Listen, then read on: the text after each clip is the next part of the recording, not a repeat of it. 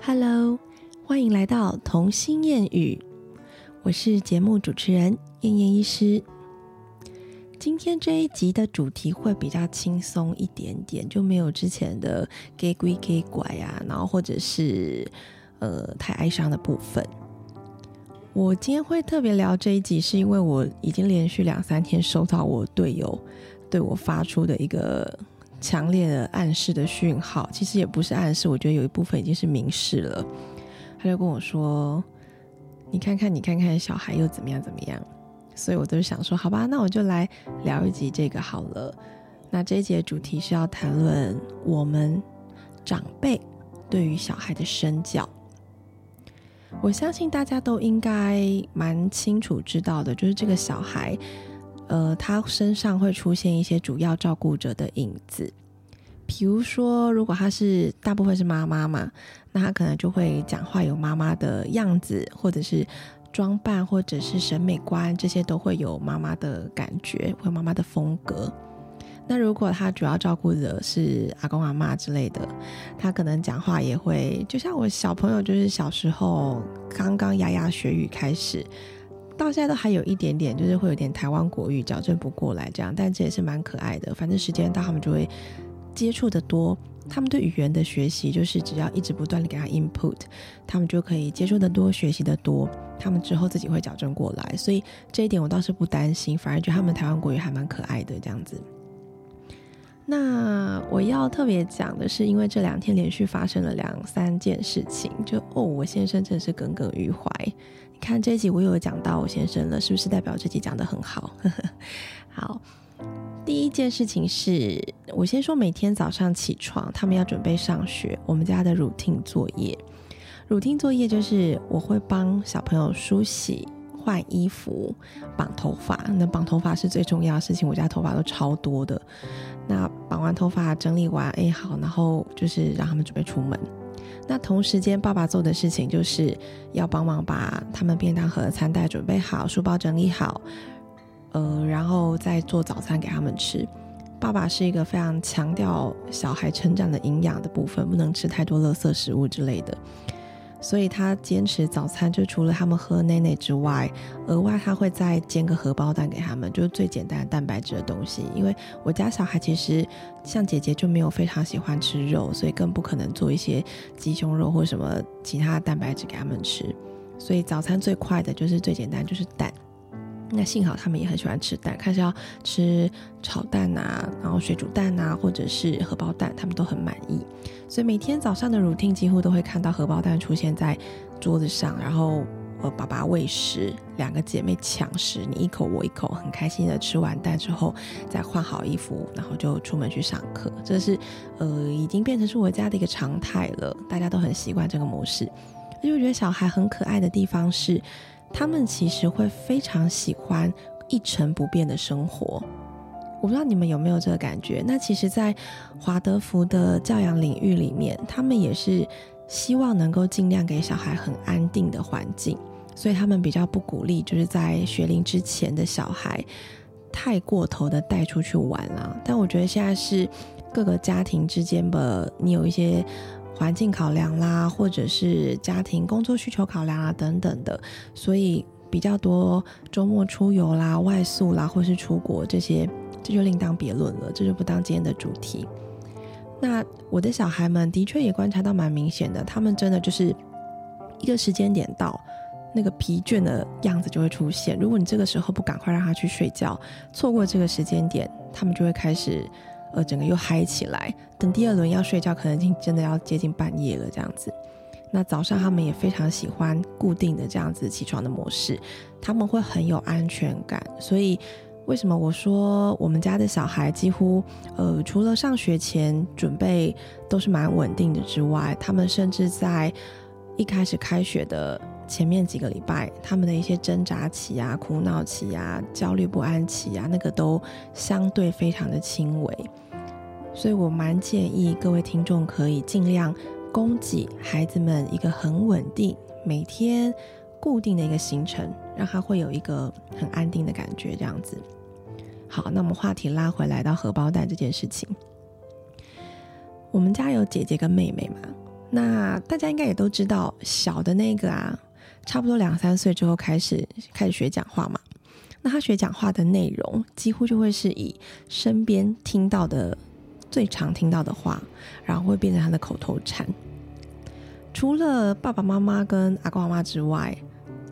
妹妹她最常听到的就是姐姐，因为其实姐姐超爱跟她讲话的，姐姐超爱跟她玩，会跟她设计很多的游戏，所以他们在每天这样玩耍的过程中。妹妹就会不知不觉的把姐姐的一些常常挂在嘴边的话吸收进去，变成她自己的。而且，甚至妹妹其实对姐姐是有一种过度崇拜的心情，所以只要姐姐做得到的事情，她也觉得我一定要做到，我才会跟姐姐一样帅、一样酷这样子。所以，她就很喜欢姐姐刚说完什么，她就会跟着说。有时候呢，姐姐会突然间跟我说，她早餐要换吃别的东西。机会很少啦，他可能会突然间想要吃一点 cereal，但是对爸爸来说，这个是碳水化合物，就没有那么健康的东西，所以 cereal 在我们家其实也不是常常出现，可能一个礼拜有个一次就已经算蛮多了。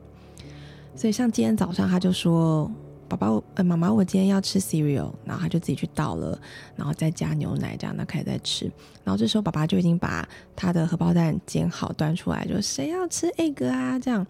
然后这时候就会，妹妹永远就是直觉反射。其实我觉得她可能还不知道她回答的意思跟，呃，字面上的意思跟实际上的意思到底有什么不一样。这样，所以每次只要听到爸爸这样说，她就会立刻我我我这边喊得很开心，然后两个人就开开心心的坐在餐桌上，啊爸爸也是一样喂食。然后像今天早上，因为姐姐想要吃 cereal，所以他就爸爸问完之后，他就立刻说。爸比，我不要吃。那这时候，我觉得我先生有一个很好笑的地方，就他常常很喜欢挑战他们的极限。他曾经跟我说过他的想法，我倒觉得这蛮有趣的。基本上在教养的部分，他有他的做法，我有我的做法，但我们会互相尊重。彼此在跟孩子沟通的时候，我们是呈现另外一方绝对不讲话、不插嘴，除非他们两个同时转过来跟我说：“妈咪，你看啦。”就是要我主持公道之类的，我才会在这时候出现。所以我早上就看着他们这荷包蛋大战这样，然后爸爸这时候就会很强硬，就是要求说吃一下嘛，吃一下嘛，这很健康诶之类，就开始半哄啊、半推啊，然后把荷包蛋放好面前。结果姐姐就有点不耐烦，有时候起床还是会有一点不想讲话嘛，这很正常。然后他就直接回答说：“爸比，我就已经跟你说了，我不要吃。”然后他就是讲话会有这种，他其实有时候讲话，我也觉得是在学我啦，就是会有时候你要忍住不生气的情绪，然后我的方法就是我会把话拉长，我会把一句话一个字一个字慢慢讲。当你把一句话拉长了之后，其实你的情绪就是慢慢的在就是灭下来了，你的火就不会那么大。通常这时候要吵起来机会也不会那么高，所以有时候甚至在男生来讲，会觉得这个是一个应该算是蛮可爱的小动作吧。至少我这一点用在我先生身上还蛮 safe 的，就是没有因此而让他火也变大，然后他就会觉得说，那我可能需要冷静了，就先讲话步调就慢下来这样子。好，然后所以姐姐也得到我这个精髓，所以她有时候只要觉得不耐烦呐，脾气来了，她就开始把话跟着拉长，爸比这样子。其实我在旁边听就觉得蛮可爱的啊，这也是一个有点要小吵架之前的温温馨时光嘛。所以反正他们两个之间的事情我就不牵不不干涉。但这时候呢，我先生已经投以我一个就是感觉要插一把刀在我背上的那种眼神。其实他当下已经在暗示我说：“你看，你女儿就是像你这样，讲话也像你，对我的态度也像你这样。”因为爸爸一直觉得说，他至少就是是个爸爸，他常常就是在。女儿们面前是超没有尊严，被这样喊来喊去，爸比，你看啊，怎样怎样讲，就是会指他说你哪里做不好，哪里做不好，那爸爸就会在后面说，呃，是是是，然后这样做，然后再转过来看我，就是说是你自己没有收好的啊之类的，就冒，就是三个女人围剿他，所以他常常觉得住女生宿舍真的很孤单，这样。那这时候他就好了好了，姐姐你不要就不要，然后就转过去准备要喂妹妹吃。蛋，那美美非常酷爱吃蛋，所以她是那种来者不拒，只要任何形式的蛋，她就会大口放进嘴巴里面。结果这时候美美不知道是哪根筋不对，突然间清醒了还是怎么样，通常都是懵懵的，所以什么东西塞进嘴巴，她就会一直啃，一直咬这样。结果她就一听到姐姐这样子跟爸爸说，然后爸爸就来，妹妹换你吃了，就就她就筷子一靠过去，然后妹妹就说：“爸比，我就跟你说我不要吃了，还拿这样，我真的整快笑死了，就是真的很像一个大人在跟大人讲话这样，因为我突然间忘记他只有三岁，就爸爸就说什么是你要吃的哎，然后。就是说，就转过来直接跟我说：“妈咪，你看他们两个讲话像不像你？”这样就说着说着，最好笑的是在后面，就是妹妹虽然说：“爸比，我说说我不要吃了，你有没有听到？”结果下一口，爸爸筷子放进他嘴巴，他还是烤烤烤的把那个蛋吃掉了。所以我就觉得他现在三岁的情况，根本就是他只是想要讲姐姐讲的话，他根本不明白那什么意思。那这个点，这是另外一个主题，就是。提醒大家，就家里面有差不多两三岁就不要不要起这个年纪的小朋友的爸爸妈妈，当你的小孩说不要的时候，你尽量记得要忍住，因为有时候他说的不要不是真的不要，所以你要用很可爱或是很小孩的方式跟他沟通，就比如说哇，你不要我，好吧，那我要。通常遇到这种情况之后，小孩就会杀过来说我要了，我要了这样子，然后把他抢走。所以这是一个玩乐的方式啦，就可以提供给家里有两三岁小孩的爸爸妈妈一个参考。这样，我们家就是这样过来的，不然小朋友的不要不要起，真的是还蛮可怕的。好，这是题外话，你看我又分心了。那这是早上早晨的荷包蛋大战，那就已经在我先生在我的那个身教的部分画了一笔。这样，他一直提醒我说。身教非常重要，所以随时都要注意我讲话的内容。我也觉得是真的啦，可有时候你知道，呱呱呱讲太快的时候，真的会不小心太直觉反射。毕竟我又不是圣人，所以常常会 讲出一些不好听的话。比如说，我先生跟我说什么，我就会直觉反正说屁嘞这样。然后有时候在晚上要入睡前。那我可能会对他们两个姐妹开玩笑，然后就说太好了，明天还要上课，后天要上课，每天都要上课之类的。然后我姐姐就会突然间回答我说屁嘞，然后我就会吓一跳，想说可恶，把我话学起来了。这样，这真的是当妈妈真的是就等于是当一个明星一样诶，就是小孩比狗仔还要可怕，他二十四小时黏着你就算了，他还直接把你所有的言行举止都完全的复制跟贴上。所以我觉得，就是就算家身为一个完整家庭主妇，其实你也要非常保持形象的目的在这，因为你一心希望你的小孩能够长大成一个正直的人，然后你就不能表现出任何歪斜的部分。但私底下，就是那不小心很调皮捣蛋的个性会冒出来，所以我一定要再三强调，身教这件事真的很重要。那我再举第二个例子，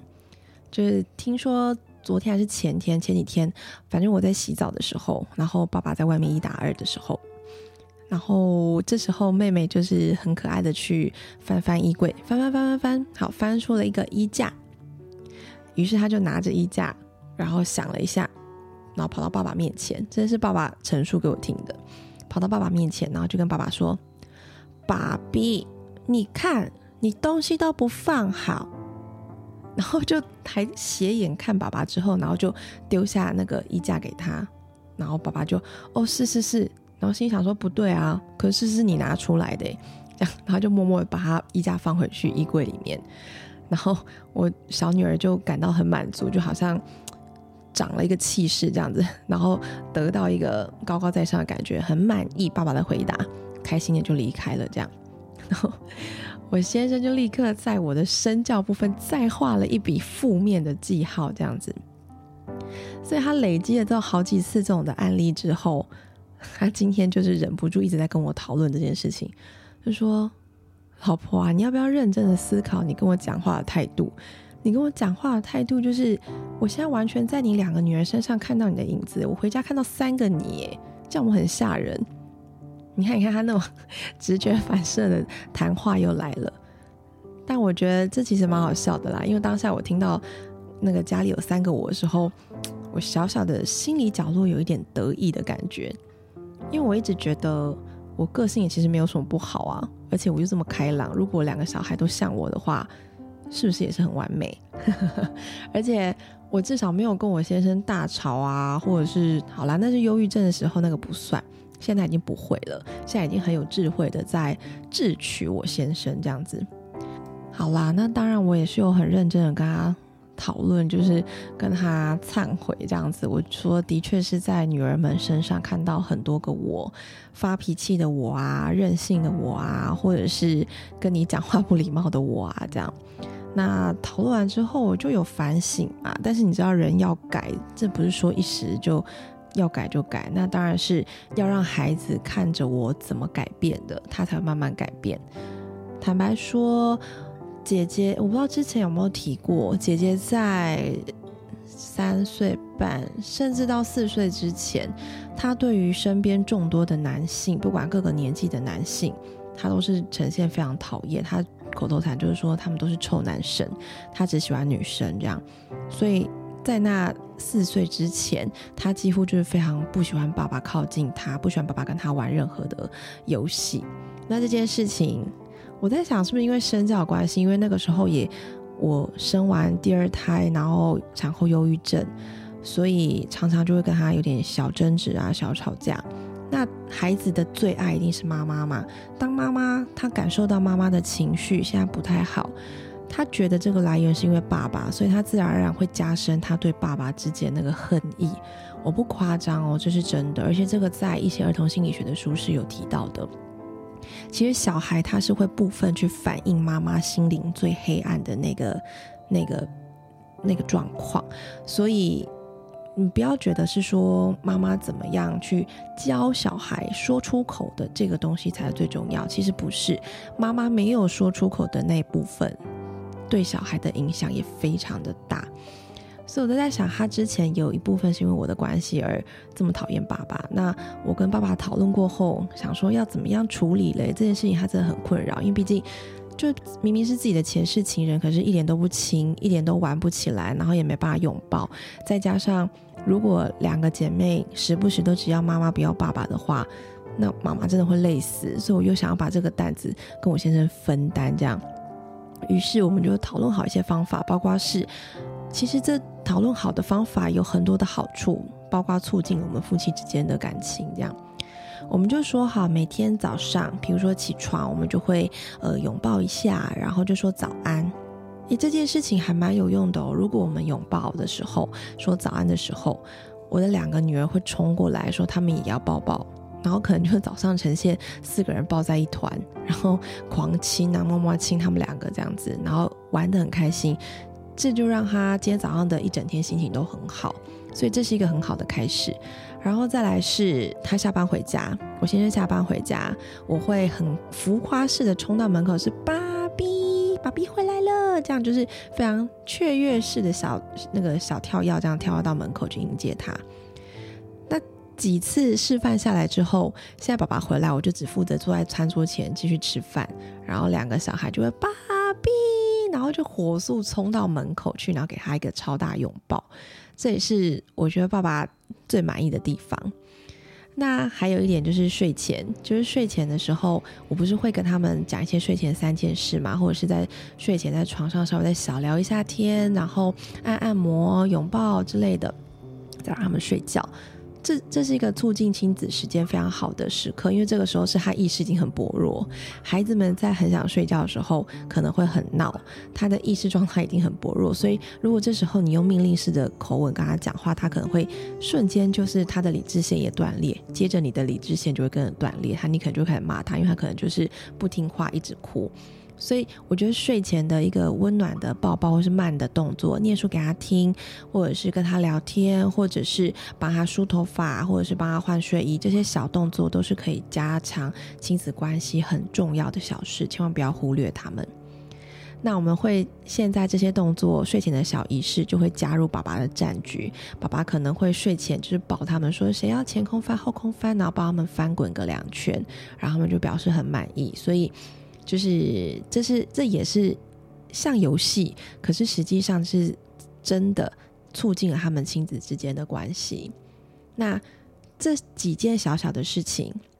你说我从一开始的荷包蛋事件啦，然后跟衣架事件啦，到后面就是我跟先生决定我们想出来的一些小举动，你看，的确在在的影响了小孩了耶。现在姐姐四岁半，这半年来呀。他对爸爸的那个依恋就非常的高哦。他们只要下课我去接他们，他们就会在车上开始问说：“爸比嘞，爸比什么时候回来？”这样，然后跟爸比玩的时间、爸比讲话时间、撒娇时间就会变很多。所以我明显的看着两个孩子有很大的转变、很大的进步，我就得更加小心我每天在家里的言行举止。这时候我就只能时时刻刻的不断提醒我自己，说我是有多么爱我先生。真的，你要每天就像在洗脑自己一样。也许你还可以举出他做了什么事情让你感动的事情啊，然后让你真的去回想他的爱。不然的话，你就真的时不时就要洗脑自己，说我好爱他，我好爱他，我好爱他。记得我好爱他的后面不要加的钱啊，就只能说我好爱他这样。然后你就洗脑自己之后。忘掉他让你不高兴的事情，这样真的夫妻之间的一些吵架的点也会变少。那这个是我今天要谈的一个很有趣的主题啦，就是身教。身教的部分呢，我也希望爸爸妈妈们，其实你们不用这么紧张，你们就要把你们的心情回归像小孩一样。真的，我们家四个人就是时不时都像四个小孩在玩闹、在讲话的那个状况。而且我觉得，其实当孩子们最好的朋友，而不是最好的妈妈，这样才能维持那个感情到青春期，他才不会到青春期就什么都不跟你讲。这是我对我自己的期许啦。那实际上现在看来，好像也还蛮受用的。我可能会继续往这方面努力。这样，那就提醒大家，你们在讲每一句话，在做每一件事情的时候，要注意一下身后有没有。一对小眼睛在看着你，在观察你，或是一对小耳朵正在聆听你。他可能看起来在玩玩具，但实际上耳朵是那么大，它可以收听到你的任何的音频哦。有没有很恐怖？没有啦，就是这是小孩最可爱的地方。他们是随时随地都在学习的，所以要记得这句话。你如果想到哦，我的孩子是随时随地都在学习，你就知道自己要怎么做了。真的，所以。很多教养的书也是会有很大的帮助，可是我觉得看完书你会不知道怎么样去运用，所以你要从一些实际生活的例子，你才会哦，原来是这么回事，这样稍微做个连接，你就可以比较明白书上，再回去看那些教养书，你可能更加明白那些是什么意思。这样，那这一集是我要提供给大家的一个很欢乐的资讯。我们今天就到这里啦。毕竟这期节目播出的时候是过年时刻，所以要先祝大家新年快乐，希望兔年行大运，然后大家可以心想事成，健健康康，这是最重要的事情了。有任何的资讯想要跟我分享或跟我讨论的，也欢迎到我的脸书或者是 Instagram 搜寻搜寻，好好笑，搜寻童心谚语，就可以找到我的部落格喽。那我们下次再见啦，拜拜，新年快乐！